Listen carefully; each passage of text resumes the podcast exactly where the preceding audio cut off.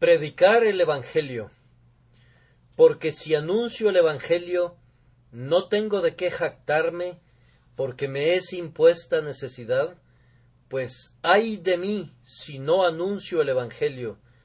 Primera de Corintios 9:16. El hombre más grande de los tiempos apostólicos fue el apóstol Pablo. Él siempre fue grande en todo. Si se le considera como pecador, él fue en extremo pecador. Si se le ve como perseguidor, él odiaba en extremo a los cristianos y los perseguía hasta ciudades lejanas.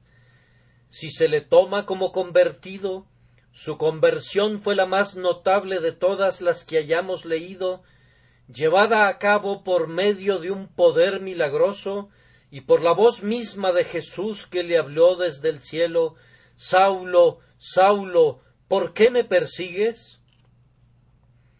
Si lo tomamos simplemente como cristiano, vemos que fue extraordinario, que amó a su maestro más que otros y buscaba mostrar, más que todos los demás, la gracia de Dios en su vida.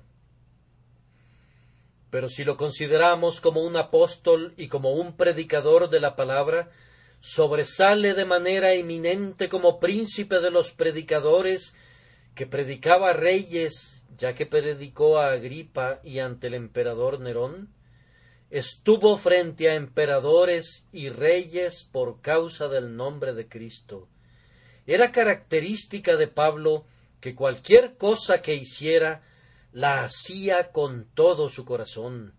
Era del tipo de personas que no podía desempeñar una función a medias, ejercitando una parte de su cuerpo y dejando que la otra parte permaneciera indolente, sino que, cuando se ponía a trabajar, absolutamente todas sus energías, cada nervio, cada tendón, eran utilizadas al máximo en el trabajo que tenía que hacer, ya fuera trabajo del malo o del bueno. Pablo, por tanto, podía hablar con toda la experiencia en lo tocante a su ministerio, puesto que él fue el mayor de los ministros. Todo lo que dice es importante, todo nos llega de lo profundo de su alma, y podemos estar seguros que cuando escribió esto, lo escribió con mano firme. Si anuncio el Evangelio, no tengo de qué jactarme, porque me es impuesta necesidad, pues ay de mí si no anuncio el Evangelio. Ahora bien, estoy convencido que estas palabras de Pablo son aplicables a muchos ministros en nuestros días, a todos aquellos que tienen un llamado especial, que son guiados por el impulso interno del Espíritu Santo a ocupar la función de ministros del Evangelio. Al considerar este versículo, responderemos a tres preguntas el día de hoy. Primero, ¿qué es predicar el Evangelio? En segundo lugar, ¿por qué el ministro no tiene nada de qué jactarse? Y en tercer lugar, ¿Cuál es esa necesidad y esa preocupación involucradas en el versículo porque me es impuesta necesidad, pues ay de mí si no anuncio el Evangelio? La primera pregunta es ¿qué es predicar el Evangelio? Hay muchas respuestas para esta pregunta y posiblemente aquí mismo, en mi audiencia, aunque yo creo que somos muy uniformes en nuestras convicciones doctrinales, pueden hallarse dos o hasta tres respuestas rápidamente disponibles a esta pregunta ¿qué es predicar el Evangelio? Intentaré, por tanto, responderla yo mismo de conformidad a mi propio juicio, con la ayuda de Dios. Y si sucede que no es la respuesta correcta, están ustedes en completa libertad de encontrar una mejor respuesta mediante su propio discernimiento. La primera respuesta que daré a la pregunta es esta. Predicar el Evangelio es exponer cada doctrina contenida en la palabra de Dios y dar a cada verdad su propia importancia.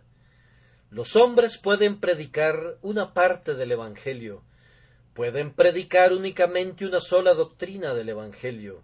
Y yo no diría que un hombre no predique en absoluto el Evangelio si sólo sostuviera la doctrina de la justificación por la fe, porque por gracia sois salvos por medio de la fe. Yo lo consideraría un ministro del Evangelio, pero es alguien que no predica todo el Evangelio. No puede afirmarse que un hombre predique el Evangelio completo de Dios si hace a un lado, a sabiendas e intencionalmente, una sola verdad de nuestro bendito Dios.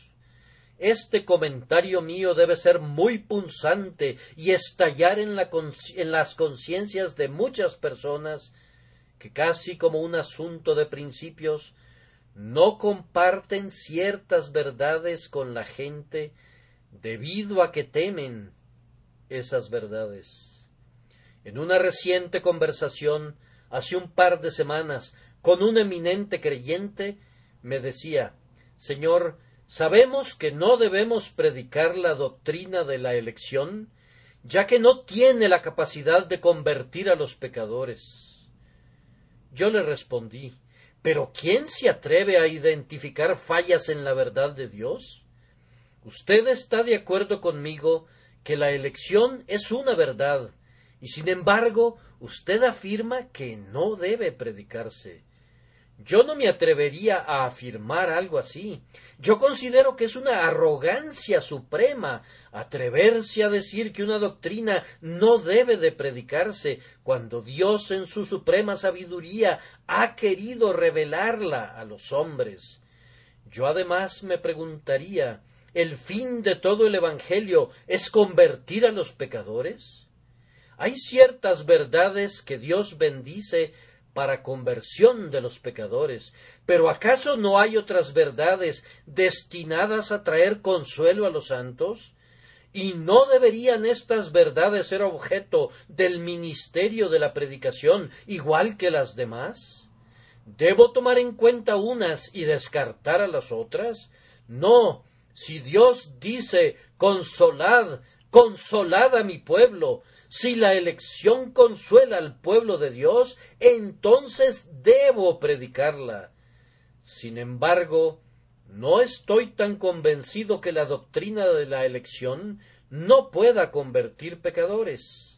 El gran Jonathan Edwards nos dice que en el momento culminante de uno de sus avivamientos predicaba acerca de la soberanía de Dios tanto en la salvación como en la condenación del hombre, y mostraba que Dios era infinitamente justo si enviaba a los hombres al infierno, que Él era infinitamente misericordioso si salvaba a algunos, y que todo provenía de su libre gracia soberana.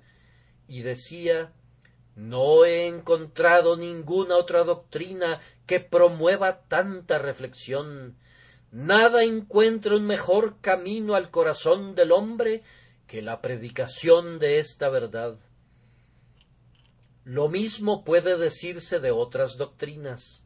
Hay ciertas verdades en la palabra de Dios que están condenadas al silencio, porque, en verdad, no deben de expresarse, ya que de acuerdo a las teorías que ciertas personas tienen de estas doctrinas, no están orientadas a promover ciertos fines. Pero nos corresponde a nosotros juzgar la verdad de Dios. Debemos poner sus palabras en la balanza y decir esto es bueno y esto es malo. Debemos tomar la Biblia y amputarla y decir esto es paja y esto es grano. ¿Debemos deshacernos de alguna de las verdades diciendo no me atrevo a predicarla? No, Dios no lo quiera. Cualquier cosa que esté escrita en la palabra de Dios está escrita para instrucción nuestra y toda ella es útil, ya sea para reprensión o para consuelo o para la instrucción en justicia. Ninguna verdad de la palabra de Dios debe ocultarse, sino que cada porción de ella debe predicarse según su propio sentido. Algunos hombres se limitan intencionalmente a cuatro o cinco tópicos que predican de manera continua. Si te aventuras a entrar a sus iglesias, naturalmente esperarás oírlos predicar sobre este versículo ni de la voluntad de la carne, sino de Dios, o si no, sobre este otro, elegidos conforme al previo conocimiento de Dios Padre. Ustedes saben muy bien que al entrar a esas iglesias escucharán únicamente acerca de la elección y que todo proviene de Dios. Esos individuos se equivocan tanto como los otros, dando demasiada importancia a una verdad y olvidando las demás. Cualquier cosa que deba predicarse, llámenla con el nombre que quieran, la Biblia, toda la Biblia, y nada más que la Biblia, es la norma del verdadero cristiano. Desgraciadamente, Muchos forjan un círculo de hierro alrededor de sus doctrinas, y cualquiera que ose dar un paso más allá de ese pequeño círculo no es considerado como poseedor de sana doctrina. En ese caso, Dios bendiga a los herejes. Señor, envíanos más herejes. Muchos convierten a la teología en una especie de cilindro que contiene cinco doctrinas que rotan de manera indefinida. Nunca se aventuran a otros temas. Debe predicarse toda la verdad. Y si Dios ha escrito en su palabra el que no cree ya ha sido condenado, eso debe predicarse tanto como ninguna condenación hay para los que están en Cristo Jesús. Si leo, oh Israel, tú te has destruido a ti mismo, la condenación de ese hombre es su propia obra. Debo predicar eso al igual que la frase siguiente, en mí se encuentra tu ayuda. Cada uno de nosotros, a quienes se nos ha confiado el ministerio, debe buscar predicar toda la verdad. Sé que puede resultar imposible tratar de decir toda la verdad. La alta colina de la verdad tiene brumas que envuelven su cima. Ningún ojo humano puede ver la cumbre. Tampoco ningún pie humano la ha pisado alguna vez. Sin embargo, podemos intentar pintar la bruma, ya que no podemos pintar la cima. Intentemos describir el misterio, ya que no podemos explicarlo. No encubramos nada. Si hay nubes en la cima de la montaña de la verdad, digamos Nube y oscuridad hay alrededor de ella. No lo neguemos y no pensemos en reducir la montaña de acuerdo a nuestro propio estándar simplemente porque no podemos ver la cima o porque no podemos alcanzar la cumbre. El que quiera predicar el Evangelio debe predicar todo el Evangelio. Quien quiera ser considerado un ministro fiel no debe hacer a un lado ningún aspecto del Evangelio. Nuevamente, si me preguntan ¿qué es predicar el Evangelio? Contesto que predicar el Evangelio es exaltar a Jesucristo. Tal vez esta sea la mejor respuesta que puedo ofrecer. Me entristece comprobar a menudo que poco se entiende el Evangelio aun entre algunos de los mejores cristianos. Hace algún tiempo una joven mujer se encontraba en medio de una gran tribulación en su alma. Ella se acercó a un hombre cristiano muy piadoso, quien le dijo Mi querida amiga, debes irte a casa a orar. Yo pensé en mis adentros eso no es nada bíblico. La Biblia, la Biblia no dice vete a casa y ora. La pobre joven se fue a casa y oró y continuó sufriendo su tribulación. Él le dijo debes tener paciencia, debes leer las escrituras y estudiarlas. Eso tampoco es bíblico. Eso no es exaltar a Cristo. Encuentro que muchos predicadores están predicando esa clase de doctrina. Le dicen a un pobre pecador convencido tienes que ir a casa y orar y leer las escrituras, debes asistir al culto, etc.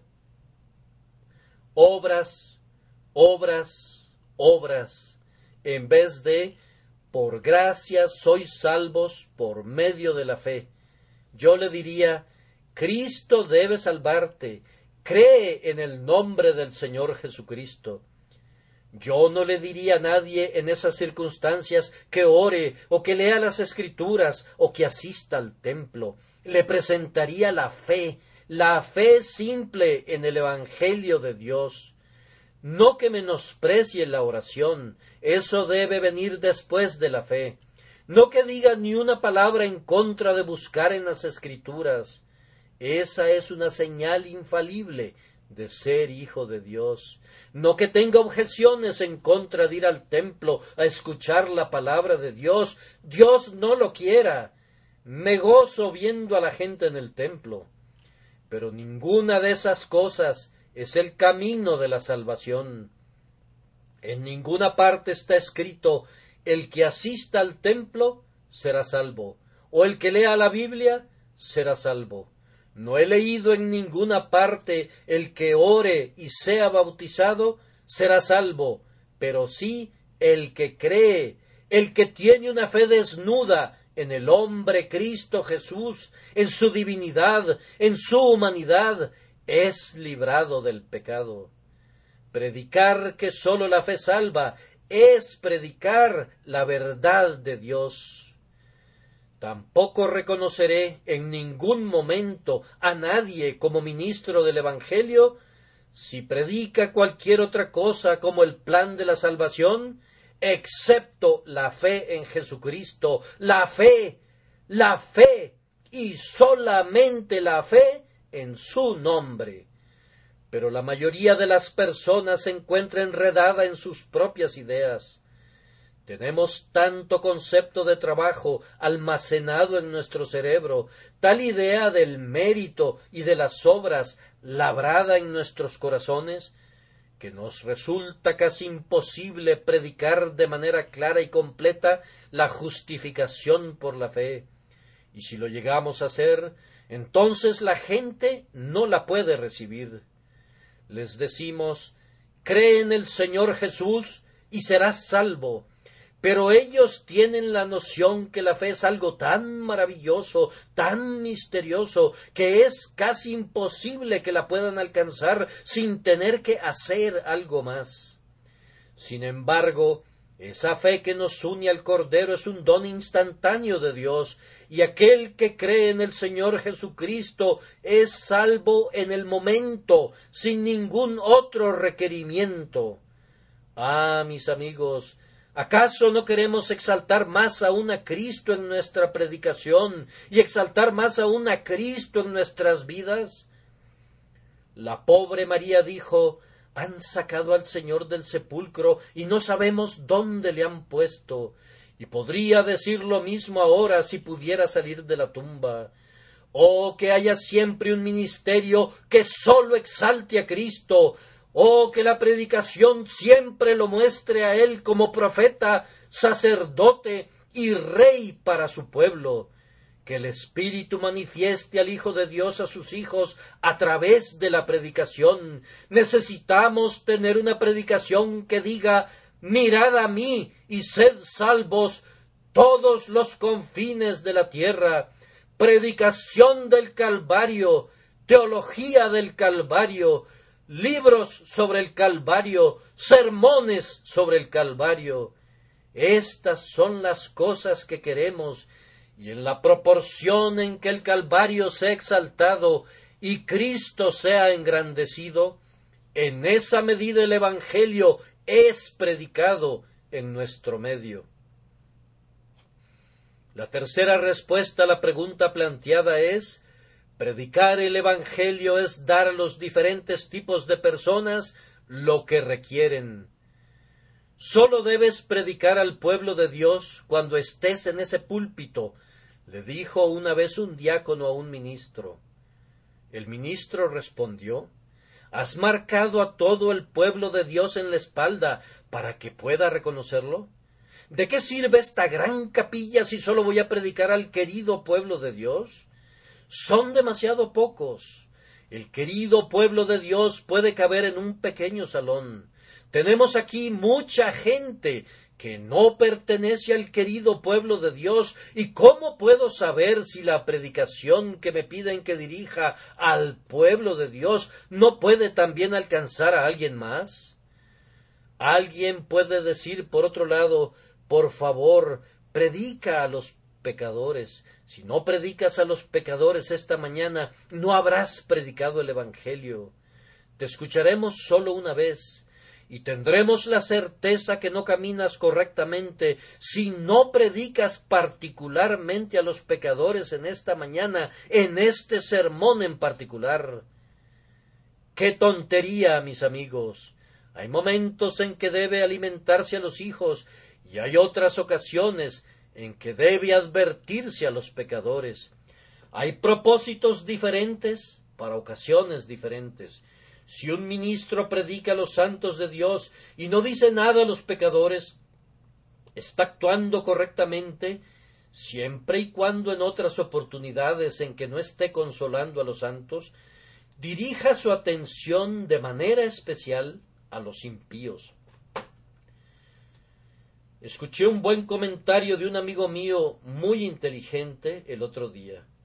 Una persona estaba criticando las fallas de lecturas para la mañana y para la noche del doctor Hawker, ya que no tenían por objetivo la conversión de los pecadores. Mi amigo le dijo al caballero ¿Has leído la historia de Grecia escrita por Grote? Sí. Pues bien, ¿no es cierto que ese es un libro chocante, puesto que no tiene por objetivo la conversión de los pecadores? Sí, respondió el otro, pero la historia de Grecia escrita por Grote no fue escrita para convertir a los pecadores. No, respondió mi amigo, y si tú hubieras leído el prefacio de lecturas para la mañana y para la noche del doctor Hawker, hubieras visto que ese libro no fue escrito para convertir a los pecadores, sino para alimento del pueblo de Dios. Y si cumple con ese objetivo, entonces el escritor ha sido sabio, aunque no haya tenido otro objetivo. Cada grupo de personas debe recibir lo suyo. El que predica únicamente a los santos y sólo a ellos, no predique el Evangelio completo. El que predica únicamente a los pecadores y sólo a ellos y nunca a los santos, no predique el Evangelio completo. Nosotros tenemos aquí una mezcla de todo. Tenemos al santo que está lleno de seguridad y es fuerte. Tenemos al santo que es débil y de poca fe. Tenemos al recién convertido. Tenemos al hombre que duda entre dos opiniones. Tenemos al hombre moral. Tenemos al pecador. Tenemos al réprobo. Tenemos al marginado.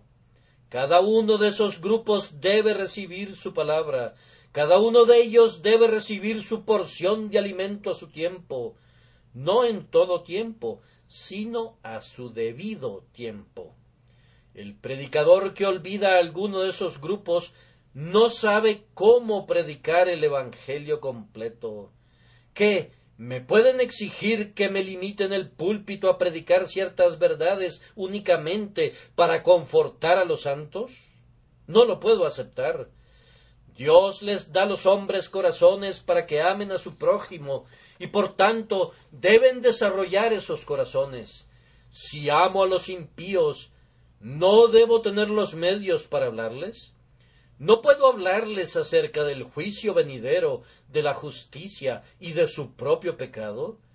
Dios no permita que yo corrompa de tal manera mi naturaleza y de tal manera me endurezca que no llegue a derramar ninguna lágrima cuando considere la perdición de los seres humanos que me rodean y que de pie me dirija a ellos diciendo Ustedes están muertos, por tanto no tengo nada que decirles a ustedes, y que en realidad predique, aunque no sea con palabras, esa herejía tan abominable que si los hombres están destinados a la salvación, entonces se salvarán, y que si no están destinados a la salvación, entonces no se salvarán, que entonces necesariamente deben quedarse quietos y no hacer absolutamente nada, y que no tiene ninguna importancia si viven en pecado o en justicia. Un destino fatal los tiene aprisionados con cadenas inquebrantables, y su destino está tan determinado que pueden continuar tranquilamente viviendo en pecado.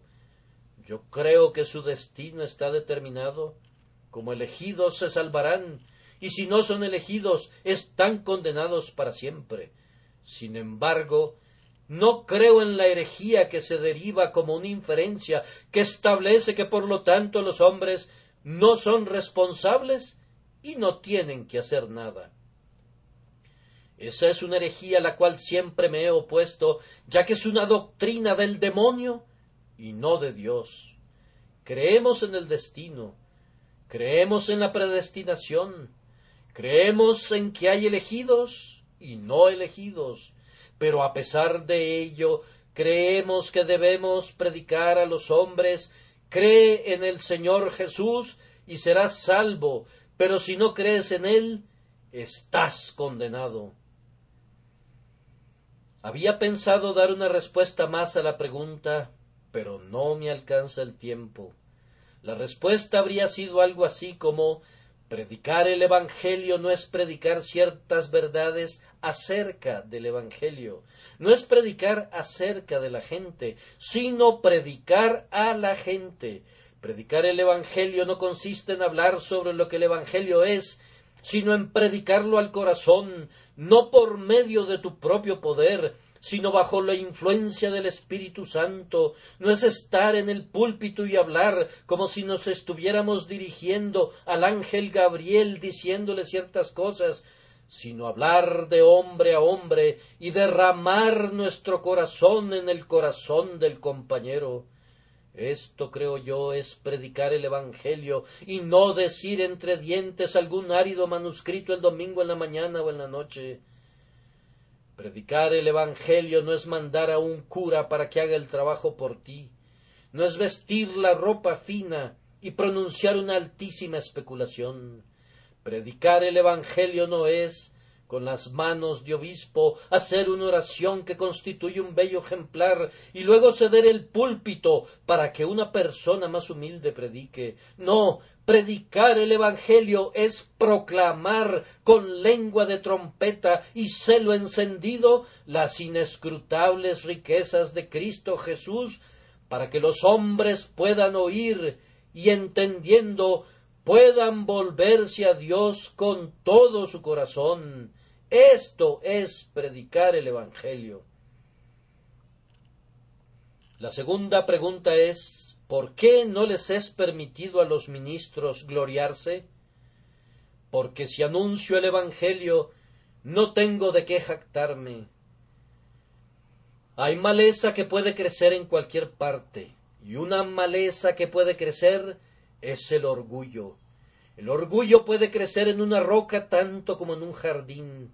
El orgullo crece en el corazón de un limpiabotas y crece en el corazón de un político. El orgullo crece en el corazón de una muchacha de servicio e igualmente crece en el corazón de su señora. Y el orgullo puede también crecer en el púlpito. Es una hierba que se esparce de manera terrible, requiere cortarse cada semana, ya que de otra forma estaríamos hundidos hasta nuestras rodillas en él. Este púlpito es un excelente terreno para el orgullo. Crece de manera desenfrenada, y yo estoy seguro que difícilmente encontrarían a un predicador del Evangelio que no confiese que tiene una muy fuerte tentación hacia el orgullo.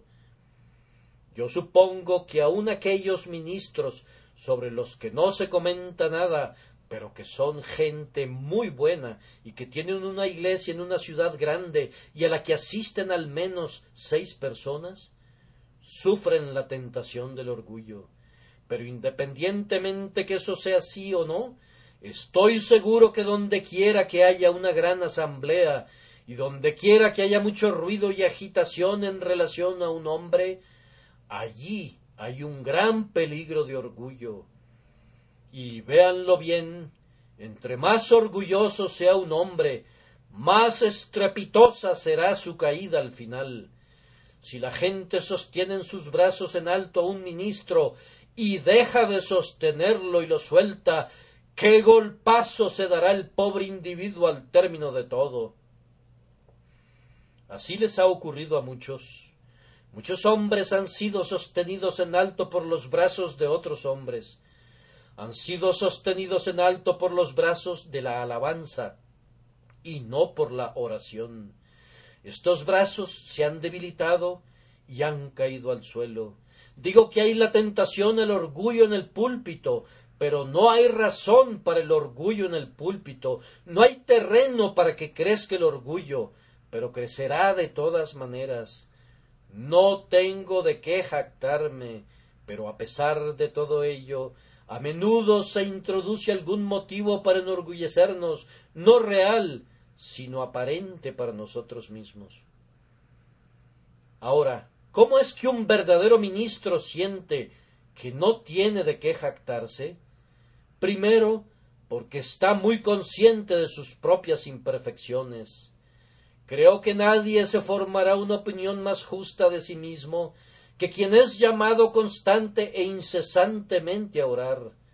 Una vez un hombre pensó que podía predicar y cuando le fue permitido ocupar el púlpito, encontró que las palabras no fluían libremente como él esperaba, y en un momento de ansiedad nerviosa y temor se inclinó hacia adelante sobre el púlpito y dijo Amigos míos, si ustedes se subieran al púlpito, perderían toda la soberbia que pudieran poseer.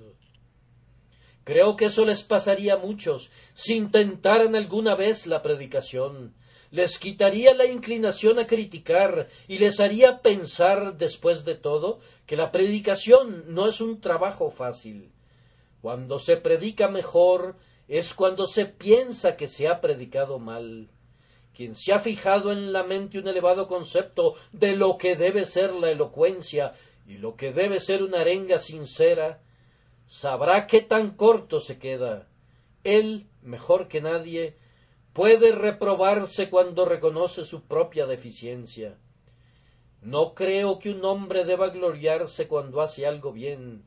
Por otro lado, creo que él será el mejor juez de sus propias imperfecciones y que las verá claramente. Él sabe lo que debe ser. Otros hombres no. Miran y ven y piensan que todo es maravilloso mientras que el predicador piensa que todo es maravillosamente absurdo y se retira meditando en las cosas que ha fallado. Cualquier ministro verdadero sentirá sus deficiencias. Se comparará a sí mismo con hombres tales como Whitfield, con predicadores de la talla de los puritanos, y dirá ¿Qué soy yo? Un enano al lado de un gigante, el montículo de un hormiguero al lado de una montaña. Cuando se retira a descansar el domingo por la noche, dará vueltas en su cama porque siente que erró el tiro, que no ha tenido la vehemencia, la solemnidad, la mortal intensidad de propósito que requería su función. Se reprochará por no haber enfatizado lo suficiente algún punto, o por haber evitado algún otro, o por no haber sido lo suficientemente explícito en algún tema en particular, o por haber considerado demasiado algún otro. Verá sus propias fallas, ya que Dios siempre disciplina a sus hijos en la noche cuando han hecho algo mal. No necesitamos que otros nos reprendan. Dios mismo lo hace directamente. El ministro más honrado por Dios a menudo se sentirá deshonrado en su propia estima. De nuevo, otro medio que nos lleva a no jactarnos es el hecho que Dios nos recuerda que todos nuestros dones son prestados, y de manera sorprendente, al leer un periódico esta mañana, esta verdad me fue recordada, que todos nuestros dones son prestados. El artículo dice así la semana pasada, la quieta comunidad de Pueblo Nuevo fue trastornada por un evento que ha traído tristeza a la comunidad completa. Un caballero muy exitoso, que había obtenido un título universitario con honores, se ha vuelto loco desde hace algunos meses. Él había administrado una academia para la educación de jóvenes, pero su locura lo ha obligado a abandonar su ocupación y desde hace algún tiempo ha vivido solo en una casa en esa comunidad. El casero obtuvo una orden de desalojo y habiendo sido necesario esposarlo, lo dejaron negligentemente sentado en unas escaleras a la vista de una gran multitud hasta que llegó el medio de transporte que lo condujo al asilo. Uno de sus alumnos, según el periódico, es el señor Spurgeon. El hombre que me enseñó todo lo que sé en cuanto a conocimiento humano se ha convertido en un loco de atar al darme cuenta de eso sentí que podía doblar mi rodilla con humilde gratitud y dar gracias a Dios que mi razón no se ha tambaleado y que sus poderes permanecen intactos. Oh, cuán agradecidos debemos estar que nuestros talentos nos han sido preservados y que nuestra mente es sana. Ninguna otra cosa me habría podido afectar más directamente ese gran hombre se había esforzado juntamente conmigo, un hombre de genio y habilidad, y miren en lo que se había convertido, cómo ha caído, cómo ha caído, cuán velozmente la naturaleza humana cae desde la altura y se hunde por debajo del nivel de los animales. Bendigan al Señor, amigos míos, por los talentos que les ha dado, Den gracias al Señor por la razón y por el intelecto que poseen. Aunque éstos no sean muy sofisticados, responden a sus necesidades, y si los llegasen a perder, pronto se darían cuenta de la diferencia. Tengan mucho cuidado de no pensar en relación a cualquier tema. ¿No es esta la gran Babilonia que yo edifiqué? Siempre debemos recordar que tanto la cuchara de albañil como la mezcla, nos vienen de Dios. La vida, la voz, el talento, la imaginación, la elocuencia, todos son dones de Dios, y quien haya recibido los mayores dones debe sentir que a Dios pertenece el escudo de los poderosos, puesto que Él ha dado poder a su pueblo y fortaleza a sus siervos. Otra respuesta a la pregunta otro medio que utiliza el Señor para preservar a sus ministros de la tendencia a jactarse es este. Él les hace sentir su dependencia constante del Espíritu Santo. Confieso que algunos ministros no sienten eso. Algunos se atreven a predicar sin el Espíritu de Dios o sin haberle orado pero pienso que ningún hombre que verdaderamente haya sido llamado de lo alto se atrevería a hacer eso, sino más bien sentirá que necesita el Espíritu. Una vez, cuando me encontraba predicando en Escocia, el Espíritu de Dios quiso dejarme solo. No pude hablar como usualmente lo hago. Tuve la necesidad de decirle a la gente que el coche había perdido sus ruedas, que el coche se arrastraba pesadamente.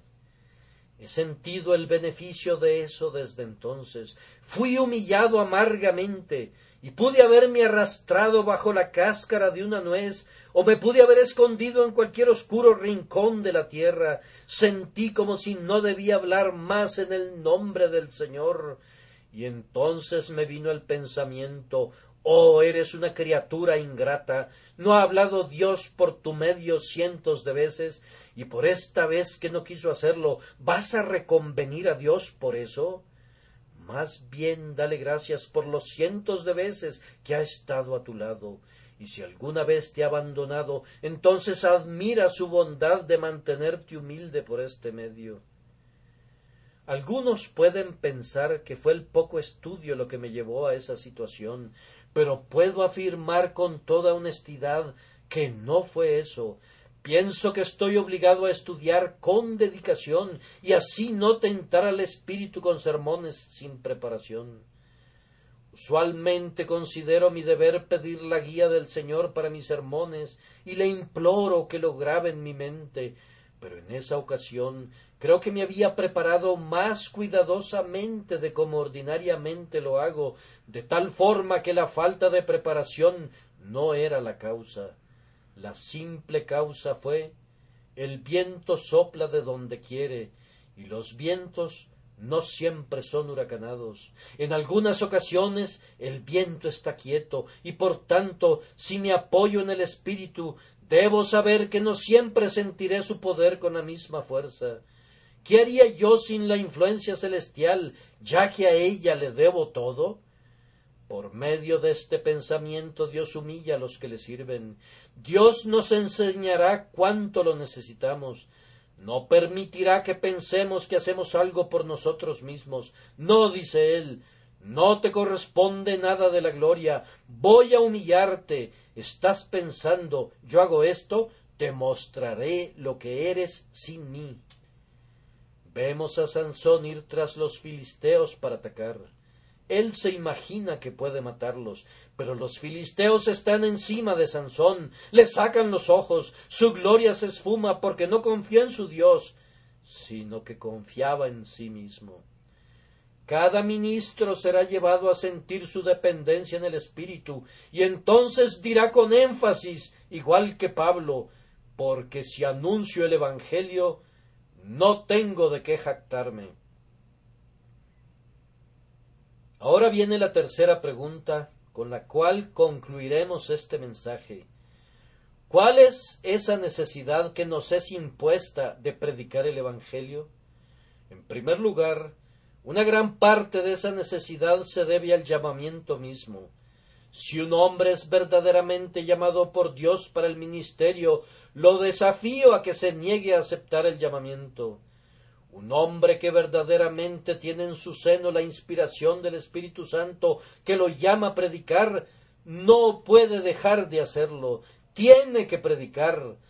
Como fuego en los huesos, así será su influencia hasta que proyecte sus llamas hacia afuera. Los amigos pueden querer frenarlo, los enemigos criticarlo, los despreciadores burlarse de él. Pero el hombre es indomable, él tiene que predicar si tiene el llamado del cielo. Todo el mundo lo puede abandonar, pero él le predicaría las áridas cumbres de las montañas. Si tiene el llamado del cielo, aunque no tenga una congregación, le predicaría las cascadas y daría su voz a los riachuelos. No podría callarse. Sería una voz proclamando en el desierto Preparad el camino del Señor. No creo que se pueda detener a un ministro de la misma forma que no se puede detener a las estrellas del cielo. No creo que se pueda lograr que un ministro deje de predicar si realmente tiene el llamado de la misma manera que no se puede detener a las poderosas cataratas queriendo consumir sus aguas con la tacita de un niño. El hombre que ha sido guiado por el cielo no puede ser detenido por nadie. Ha sido tocado por Dios y nadie le impedirá predicar. Volará en alas de águila y nadie podrá encadenarlo a la tierra. Hablará con la voz de un serafín y nadie podrá cerrar su boca. ¿No es su palabra como un fuego dentro de mí? ¿Debo de callar cuando Dios ha colocado su palabra en mí? Cuando un hombre habla de conformidad a lo que el Espíritu le da a hablar, siente un gozo semejante al cielo, y cuando termina desea volver a su trabajo de nuevo y ansía estar predicando nuevamente.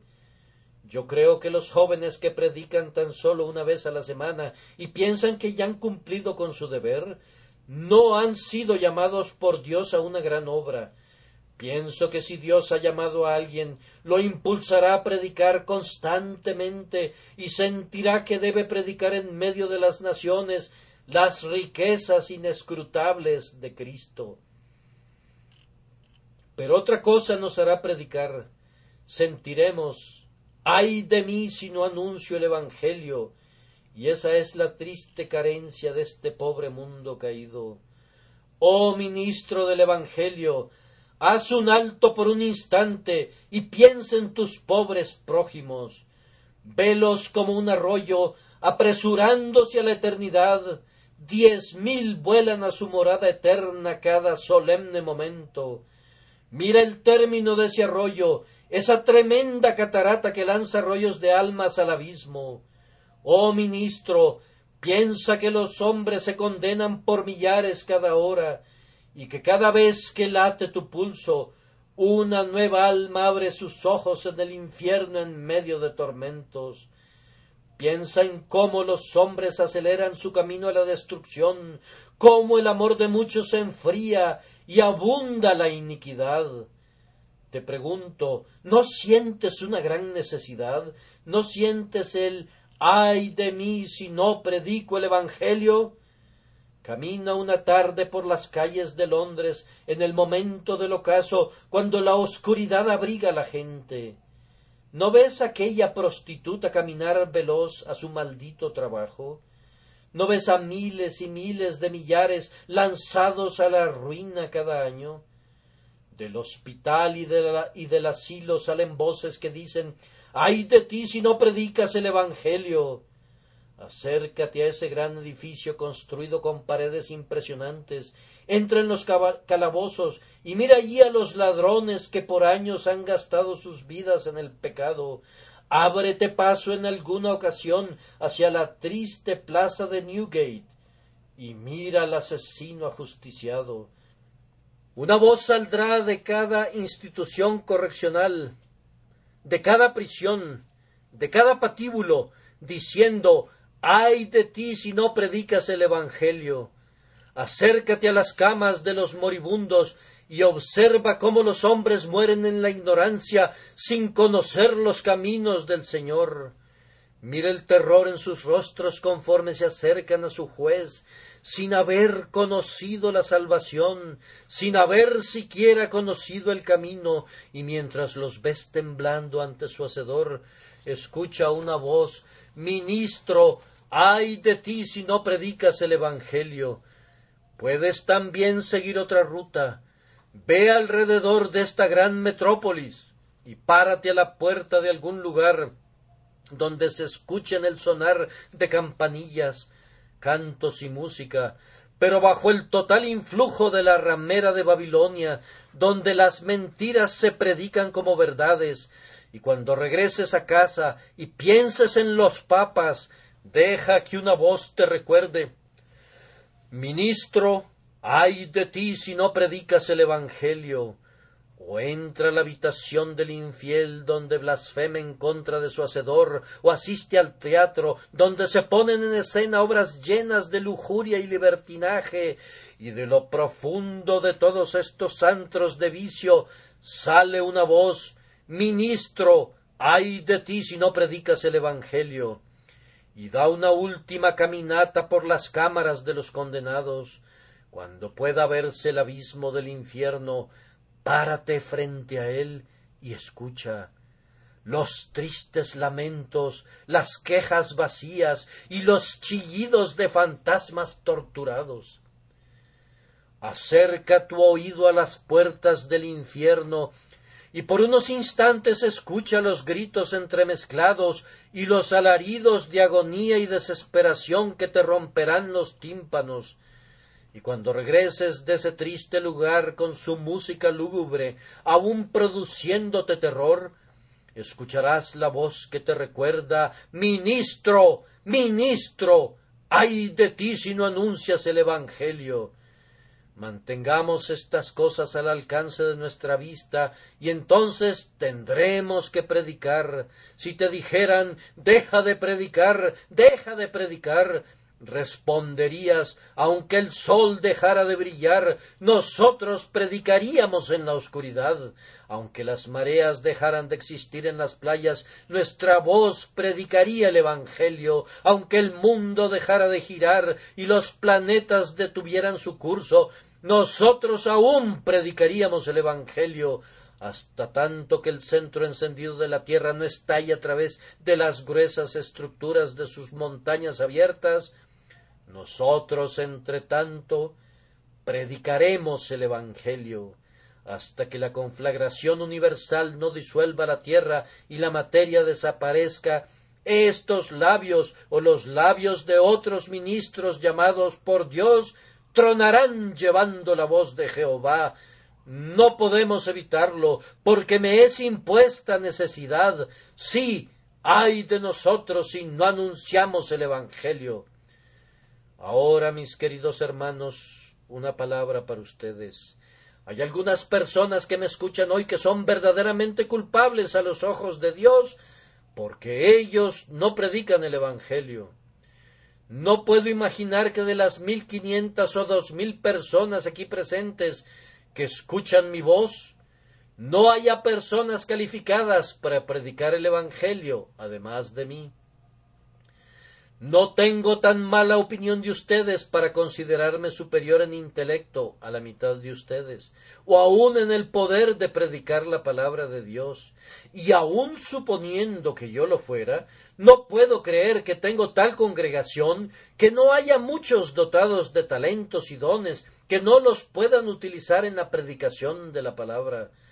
Entre los bautistas de Escocia existe la costumbre de invitar a los hermanos para que exhorten los domingos en la mañana. No tienen un ministro de planta que predique en esa ocasión, sino que cada hombre que se sienta inclinado a hacerlo se levanta y habla. Todo eso está muy bien, solamente que me temo que muchos hermanos sin las calificaciones adecuadas se convertirían en los mayores conferencistas, ya que es un hecho conocido que los hombres que tienen poco que decir se tomarán el mayor tiempo, y si yo presidiera les diría hermano, está escrito, habla para edificación. Estoy seguro que no te edificarías ni a ti mismo ni a tu esposa. Intenta lograr eso primero, y si no lo puedes lograr, no desperdicies nuestro precioso tiempo. Lo repito nuevamente, no puedo dejar de creer que hay algunos presentes en este día que son flores desperdiciando su dulce aroma en el aire del desierto, joyas de brillantísima luz perdidas en las cavernas del mar del olvido. Este es un asunto muy serio. Si hay talentos en la iglesia de Park Street, espero que se desarrollen. Si hay predicadores en mi congregación, dejemos que prediquen. Muchos ministros se esfuerzan para limitar a los jóvenes en el asunto de la predicación. Aquí tienen mi mano, tal como es, para apoyar a cualquiera de ustedes que quiera decir a los picadores por doquier qué amado Salvador han encontrado. Quisiera descubrir muchos predicadores entre ustedes Quiera Dios que todos los servidores del Señor sean profetas. Hay algunos presentes que deberían ser profetas, excepto que están medio temerosos. Bien, debemos encontrar para ellos el remedio para quitarles su timidez. No puedo soportar el pensamiento que mientras el demonio pone a todos sus servidores a trabajar, haya un siervo de Jesucristo que esté dormido. Joven, cuando regreses a casa, examínate a ti mismo, date cuenta de cuáles son tus habilidades, y si descubres alguna habilidad, entonces haz la prueba en alguna pobre y humilde habitación, y habla a una docena de pobres gentes acerca de lo que deben hacer para ser salvos. No necesitas tener aspiraciones de dedicarte de tiempo completo al ministerio, pero si Dios así lo quiere, entonces puedes aspirar a ello. El que desea un obispado, buena cosa desea. De cualquier manera, busca de alguna manera predicar el Evangelio de Dios. He predicado este sermón de manera especial porque deseo iniciar un movimiento que parta desde este lugar y que alcance a muchas personas. Quiero descubrir a algunos en mi iglesia, de ser posible, que prediquen el Evangelio y pongan atención ustedes que tienen talento y poder, ay de ustedes si no predican el Evangelio. Pero mis amigos, si se dice ay de nosotros si no predicamos el Evangelio. ¿Cómo será el ay de ustedes si escuchan y no reciben el Evangelio? Dios quiera que escapemos de esa condenación, que el Evangelio de Dios sea para nosotros sabor de vida para vida y no de muerte para muerte.